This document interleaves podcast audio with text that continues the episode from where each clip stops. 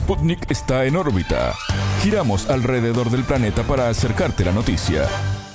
Bienvenidos a En órbita, el informativo de Sputnik. Desde Montevideo los saludamos, somos Martín González y Alejandra Patrone. Es un gusto recibirlos. Comenzamos con los titulares de las noticias que desarrollaremos en esta edición. Comienza En órbita. Una selección de noticias para que sepas lo que realmente importa. Titulares. Decisiones. La justicia de Estados Unidos anunció que va a extraditar a Perú al expresidente Alejandro Toledo. Cercanía. El presidente ruso Vladimir Putin destacó las relaciones con China para la estabilidad mundial. Reclamo. En Guatemala, el Movimiento para la Liberación de los Pueblos presentó un recurso de nulidad contra la no inscripción de su binomio presidencial. Gira. Joe Biden se reunió con dirigentes de países aliados del flanco oriental de la OTAN. Grave. Una nueva incursión del ejército de Israel en Cisjordania dejó al menos 10 palestinos muertos. Integración. En Chile entró en vigencia el Tratado Integral y Progresista de Asociación Transpacífico. Hasta aquí los titulares, vamos con el desarrollo de las noticias. El mundo gira y en órbita te trae las noticias.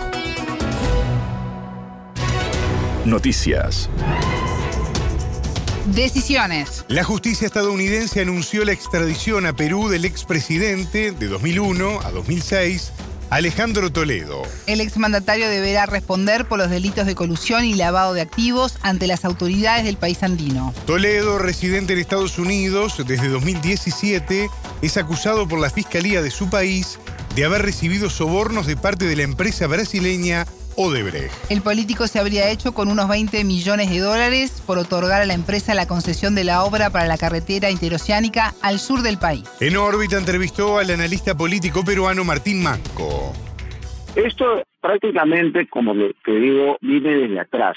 Ni es cierto, se está dando ante esta extradición dentro del actual gobierno de la presidenta Dina Boluarte, pero esto ya arrastra incluso desde el gobierno de Kuczynski, o sea, no es que desde ahorita, ¿no? sino que ya viene de años atrás eh, toda esta investigación al expresidente Alejandro Toledo, y que obviamente ahora, ahora bueno, pues ya, ya se tiene al señor este, Toledo para que sea traído al país, ¿no? A que responda la justicia. Puede terminar en una condena de, de 20 años. Entonces, la situación para él va a ser una situación difícil, y obviamente ya tenemos otro presidente más que tiene ya no una orden de captura internacional, sino que ya tiene pues un proceso que va a tener que responder ante la justicia peruana.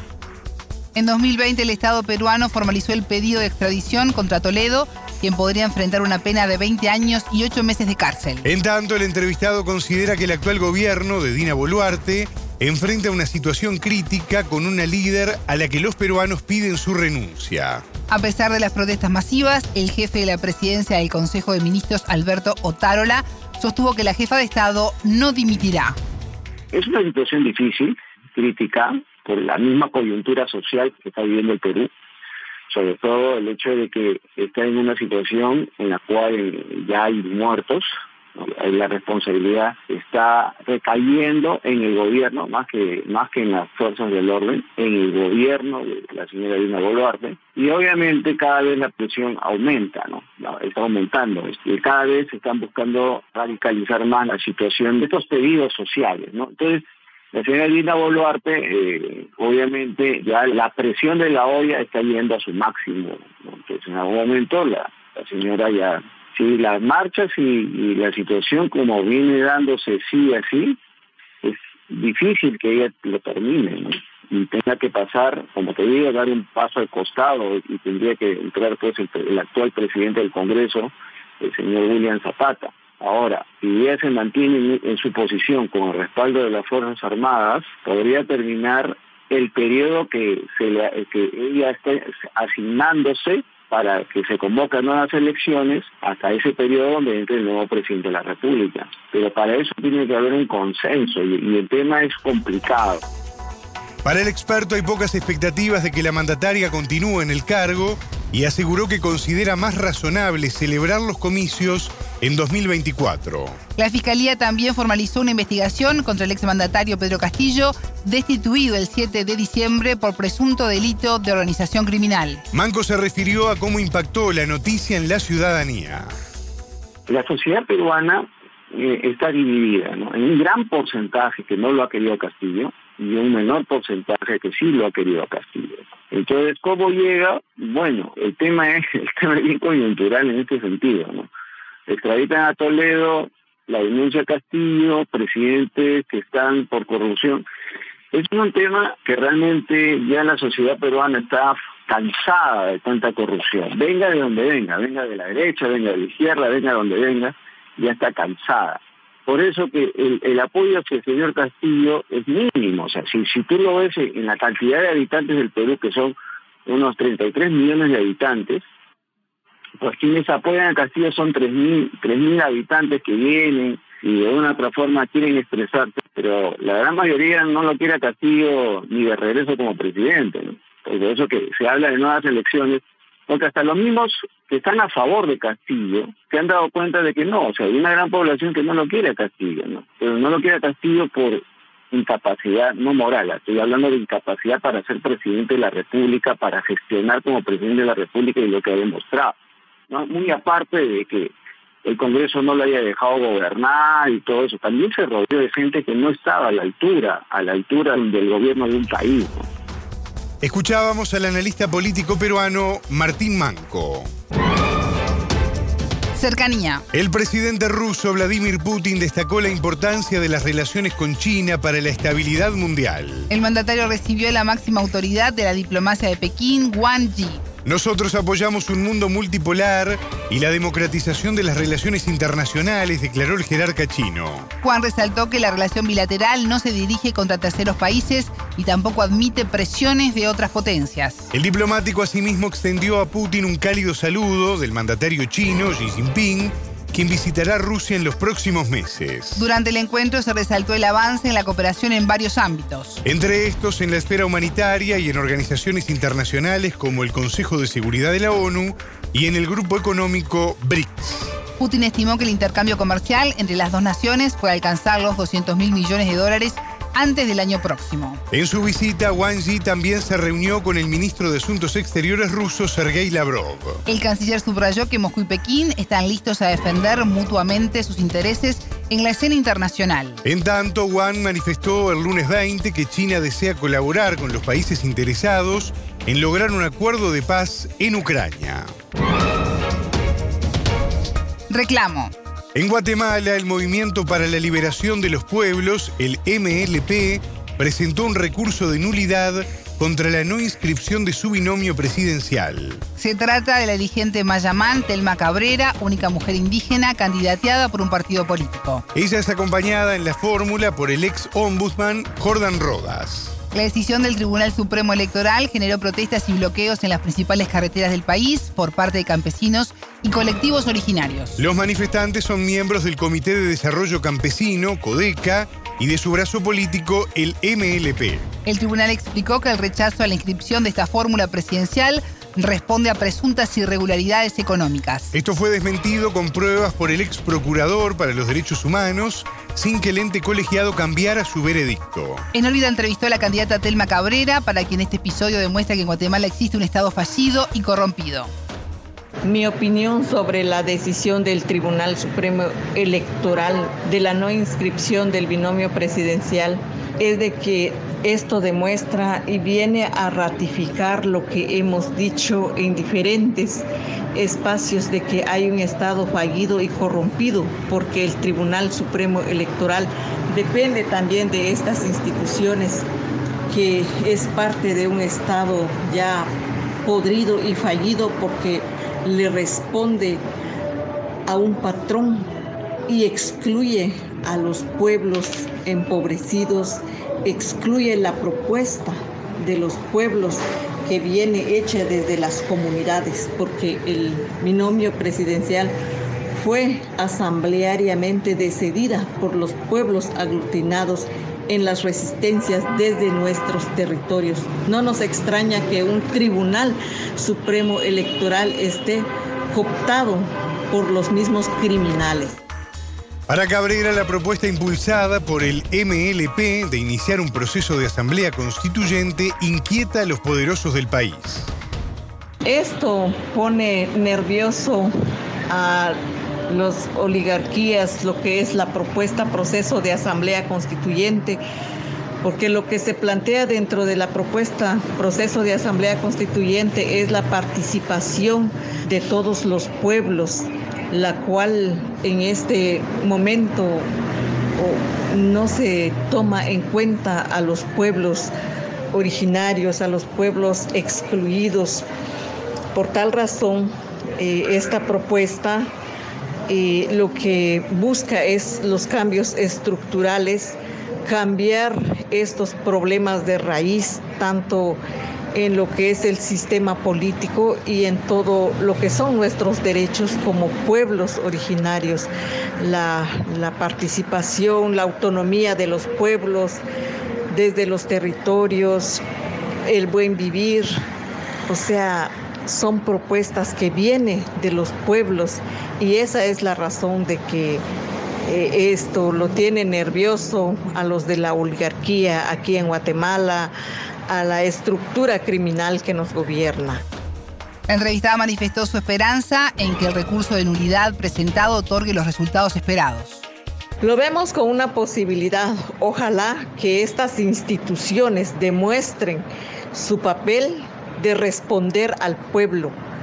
Pero también no dudamos que el patrón no permitirá a que esto sea una respuesta positiva para los pueblos. Y entonces para nosotros y nosotras no nos sorprende cuál sea la respuesta eh, del tribunal, porque también eh, lo que nosotros o nuestras luchas que nosotros estamos construyendo no es solo para momentos electorales, sino también esto es con un horizonte que va hacia lo que es el buen vivir a través del proceso de asamblea constituyente. Entonces, eh, tal como sea la respuesta, pues ahí es donde en cada momento eh, nosotros los pueblos estamos pues en espera de toda esa respuesta que nos puedan dar en cualquier momento, pues también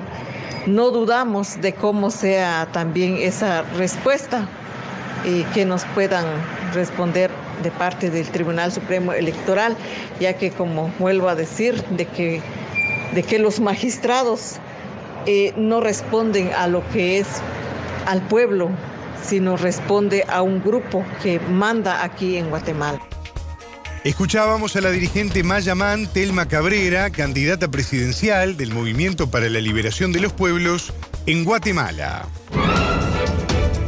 Cierre de gira. El presidente de Estados Unidos, Joe Biden, se reunió en Polonia con dirigentes de países aliados del flanco oriental de la OTAN, próximo a Rusia. Este grupo de naciones llamado los Nueve de Bucarest lo componen Polonia, Bulgaria, República Checa, Estonia y Hungría. Además de Letonia, Lituania, Rumania y Eslovaquia. Biden adelantó que a finales de esta semana su país anunciará sanciones adicionales contra personas y empresas vinculadas al gobierno de Rusia. El motivo responde a la operación militar especial que este país realiza en Ucrania.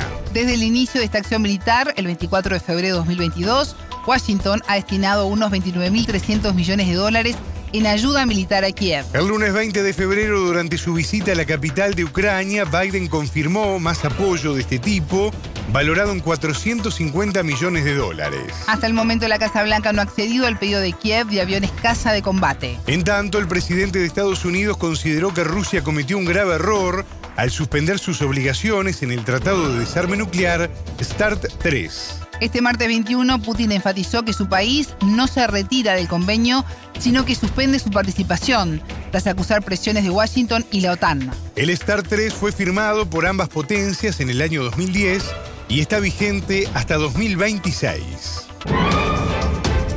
Grave. Una nueva incursión del ejército de Israel en Cisjordania dejó al menos 10 palestinos muertos y un centenar de heridos. El incidente ocurrió en la ciudad de Nablusa, zona ocupada por Tel Aviv. El Ministerio de Salud palestino confirmó 97 personas heridas de bala seis de estas en estado crítico. Entre los heridos hay dos periodistas que cubrían la incursión militar en la ciudad vieja de Naplusa en hora pico de la mañana de este miércoles 22. Residentes se enfrentaron a los soldados que además de disparar munición, lanzaron gases lacrimógenos contra viviendas y comercios. La media luna roja en Naplusa dijo que el ejército israelí impidió que sus ambulancias alcanzaran y evacuaran los heridos. Este nuevo incidente confirma la escalada de violencia en Cisjordania y Jerusalén Este, con 58 palestinos muertos en lo que va del año.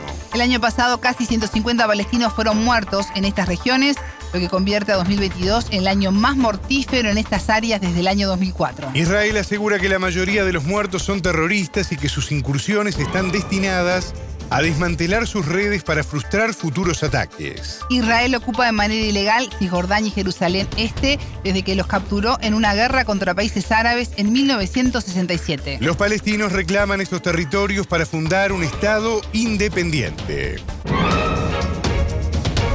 Cuestión de Estado. El gobierno de Chile informó que entró en vigencia el Tratado Integral y Progresista de Asociación Transpacífico. A través de un comunicado, la Cancillería señaló que el país pretende avanzar en la aplicación de este tratado. El objetivo es hacerlo a través del Comité Interministerial de Negociaciones Económicas Internacionales. El acuerdo refiere a la integración en la región de Asia-Pacífico y al acceso al mercado de bienes, facilitación de comercio, compras públicas y propiedad intelectual. A esto se suman los servicios, comercio electrónico, inversiones, medio ambiente, asuntos laborales, entre otros. En este convenio participan Australia, Brunei, Canadá, Chile, Malasia, México, Japón, Nueva Zelanda, Perú, Singapur y Vietnam. En órbita conversó con Francisco Vicencio, cientista político de la Pontificia Universidad Católica de Chile, y docente universitario de la Universidad Alberto Hurtado. De acuerdo con el analista, el anuncio del Ejecutivo reafirma la vigencia de una política de Estado en materia comercial que apunta a integrar a Chile al mundo. Vicencio destacó que, pese a sus detractores hacia la interna de la administración del presidente Gabriel Boric, se haya comprendido su importancia. Esto viene a reafirmar eh, una política de Estado en materia de comercio internacional, que ha sido la eh, integración económica de parte de Chile a nuestro país, con el mundo, perdón, y que se ha mantenido desde el regreso a la democracia desde 1990, ya eh, independiente de la alternancia en el poder. Sin perjuicio de ello, existía cierto grado de oposición, sobre todo de ciertos sectores del gobierno del presidente Boric ya particularmente oposición liderada por el subsecretario de Relaciones Económicas Internacionales, un puesto bastante clave. Finalmente, ¿qué es lo que sucede? Que eh, dentro del gobierno se dan cuenta la importancia de mantener la política de Estado en la materia y es por eso que finalmente se deposita el acuerdo que fue suscrito ya hacia finales del gobierno de la presidenta Bachelet, ahí por ahí por febrero, marzo del año 2018. Así que sigue el curso natural de la política exterior y la política de integración de nuestro país. Para el analista, el equipo de gobierno atravesó por un claro proceso de maduración que le permitió advertir que no era igual ser oposición a ser gobierno. Sí, el mismo, de hecho, fue también en su momento, no está muy proclive a la integración, eh, algunos de sus asesores en política exterior también han liderado eh, organismos u organizaciones no gubernamentales opositoras eh, a la integración y al TPP particularmente, pero esto también habla de una maduración política que ha tenido este gobierno. Ha sido bastante los tópicos en los que han tenido un golpe de realidad. En realidad, el propio presidente Boric lo señaló en algún momento que otra cosa es con guitarra, relacionado con que muy diferente encontrarse la oposición política y también encontrarse el puesto de gobierno. Y en ese sentido, eh, acá han recogido experiencias. ¿Qué es lo que se suma acá? Eh, que se han sumado eh, múltiples personeros y antiguos líderes de los gobiernos de la concertación y de la nueva mayoría a las filas gubernamentales y que esa experiencia también ha sido traspasada y ha sido adoptada por estos nuevos líderes políticos. Ha sido un golpe de realidad que asumieron llegando al poder y que también se han dado cuenta de la importancia que tienen este tipo de acuerdos para eh, la apertura y para la inserción internacional de Chile. Esta maduración ha sido bastante natural. También hay que recordar que el propio ministro de Hacienda, Mario Marcel, pertenece al Partido Socialista, un partido tradicional que se encuentra que muy proclive a este tipo de acuerdos. Así que sigue esa línea de maduración natural. eh, claramente que va a tener ciertos grados sectores de oposición dentro de su propia coalición política, pero eh, finalmente yo te diría que ahora serían bastante eh, menores frente al liderazgo que han asumido antiguos personeros con mayor experiencia política. El entrevistado opinó sobre las principales ventajas y desventajas de la entrada en vigencia del Tratado Integral y Progresista de Asociación Transpacífico. Nuestro país tiene bastantes acuerdos de integración con los países que conforman el, TPP. Ya con varios de ellos ya cuenta con tratado de libre comercio u otro acuerdo de integración que ya le dan ciertas ventajas económicas. ¿Qué es lo que las ventajas principales que cuenta este tratado? Es que estas ventajas económicas se van a homologar a todas las partes que forman parte de este tratado. Ya esto es una mayor amplitud de productos que tendrían eh, rebaja arancelaria entre sí y eso permite una ventaja para ambas partes, aprovechando las ventajas comparativas con lo que cuentan tanto eh, los países miembros como nuestro, incluyendo a nuestro propio país. Ahora bien, ¿cuál ha sido un resguardo sí que ha tomado eh, nuestro país y que también fue un tema también bastante polémico, el tema de las side letters? ¿Qué son estas side letters, estas cartas? Son cierto mecanismo de salvaguardia que lo que busca es regular este mecanismo de eh, solución de controversias, eh, la eventualidad de que se pueden dar, bueno, algún tipo de problemas entre el propio Estado con inversionistas privados. Y en ese sentido es que eh, nuestro país abrió, abrió negociaciones bilaterales con algunos de estos miembros, algunas de las cuales han tenido, han llegado a buen puerto. Por ejemplo, acá se destaca Nueva Zelanda, Canadá, México, Australia, entre otros países con los que estas side letters ya se han acordado. Y ese podría ser un temor que también manifestaron ciertos sectores de gobierno y que también a través de estas side letters se ha podido también salvaguardar. Escuchábamos a Francisco Vicencio, cientista político de la Pontificia Universidad Católica de Chile y docente universitario de la Universidad Alberto Hurtado. Seguimos en órbita y nos abrimos a la región a través de la mirada de los periodistas de Sputnik. Con lupa, una mirada a la vida social y política de la región.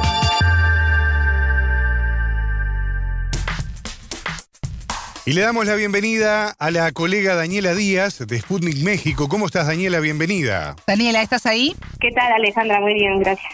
Daniela, el ex secretario de Seguridad de México, que es Genaro García Luna, quien se desempeñó durante el mandato de Felipe Calderón entre el 2006 y 2012 y fue además el rostro de la guerra contra las drogas, fue declarado culpable en Estados Unidos por tráfico de drogas, delincuencia organizada y declaraciones falsas. ¿Cómo se recibe esta noticia en el actual gobierno de Andrés Manuel López Obrador, que se ha mostrado hasta el momento crítico con la gestión de, de este expresidente? Sí, eh, un, saludo desde México, Alejandro. Y pues bueno, como bien dices, eh, la agenda desde ayer por la tarde que sale la noticia de que el jurado en un tribunal de Nueva York, en Estados Unidos, haya culpable de cinco delitos, cuatro de ellos relacionados con narcotráfico, a, Genaro García Luna, quien, como dices, era llamado el zar antidrogas del superpolicía durante el sexenio de Felipe Calderón, eh, pues cae eh, por una parte de manera sorpresiva, porque mucho de lo, de lo que se dijo es que la mayoría de los testigos fueron capos de la droga mexicana. Hubo 26 testigos en este juicio, eh, la mayoría de, ellos eh, capos o ex capos de la droga mexicana.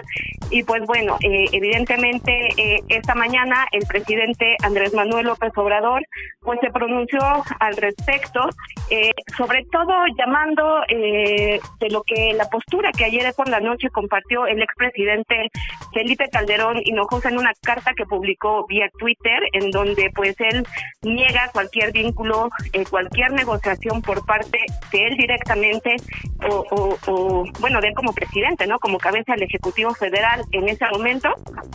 Y pues bueno, lo que dice Andrés Manuel al respecto y se pronuncia esta mañana es, eh, por un lado, le exige o le pide a Calderón pues que aclare por qué eh, nombró a García Luna como titular de la Secretaría de Seguridad Pública durante su sexenio. Eh, pide también que explique si de verdad él no sabía de cualquier tipo de posible nexo o de nexo entre, entre su funcionario, que también fue su mano derecha. Y eh, si gusta, podemos escuchar el audio de lo que dice el presidente esta mañana. ¿Qué no sabía el presidente? Lo que responde ayer Felipe Calderón no tiene nada que ver con el tema en cuestión, se va por la tangente, se va por lo que ya sabemos. Dijo que él enfrentó con toda la fuerza a la delincuencia. Eso es lo que ha sostenido siempre y es lo que llevó a declarar la guerra contra el narcotráfico. Daniela, la Corte de Nueva York había encontrado a García Luna responsable de haber ayudado al cártel de Sinaloa, brindándole protección y también impunidad a cambio de sobornos realmente millonarios que han beneficiado al funcionario, como a otros colaboradores también del entonces gobierno. El presidente AMLO habló de este tema, bueno, lo estábamos escuchando, lo acusa de robar más de 200 millones de dólares en fondos públicos. ¿Se va a poder pedir la extradición de García Luna a México con este panorama? Eh, sobre la extradición de García Luna, lo que ha dicho, eh, no, no, no se ha tocado el tema de una posible extradición. Lo que sí ha dicho el gobierno de México, específicamente eh, el presidente Andrés Manuel López Obrador, es que ya hay una denuncia, una denuncia civil en Florida para que eh, también para que los bienes, eh, lo que pasa es que ahí hay un tema, porque lo que dicen las autoridades estadounidenses es lo que vamos a investigar y lo que vamos a incautar es lo que García Luna haya adquirido durante su paso por la Secretaría de Seguridad Pública, que es eh, entre 2006 y 2012 lo que haya adquirido después de estos años eh, no, no se investiga, o sea, no está sujeto a investigación.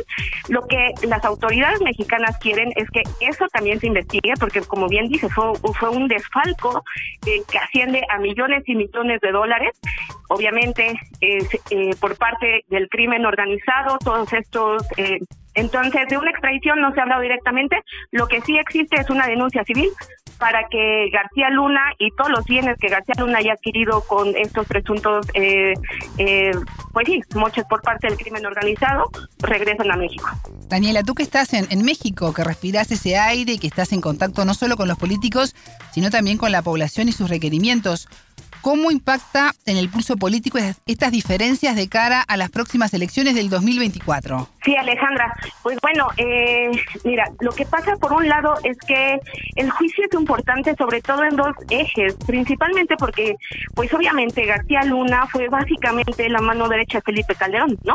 Quien recordemos que, que el primer año de su presidencia, que eh, en 2006, pues declara esta llamada guerra contra el narcotráfico, un episodio que evidentemente marcó su sexenio, pero que ah, realmente ha sido funesto, ¿no? Para el país que desde hace 15 años, pues básicamente se encuentra sumido en una crisis de inseguridad que comenzó con esta supuesta lucha contra los cárteles de la droga, ¿no? Eh, te, doy algunas cifras eh, para enmarcar el contexto que vivimos ahorita como mexicano y que evidentemente podría impactar eh, en el electorado, ¿no? Para 2024. por ejemplo, en 2006, cuando se lanza esta ofensiva, el Instituto Nacional de Estadística Geográfica Mexicana no mostraba que la inseguridad fue el principal problema de los mexicanos. De hecho, la tasa nacional de homicidios era de 8 por 100 mil habitantes. Ahorita la tasa nacional de homicidios es de 12 por 100 mil habitantes.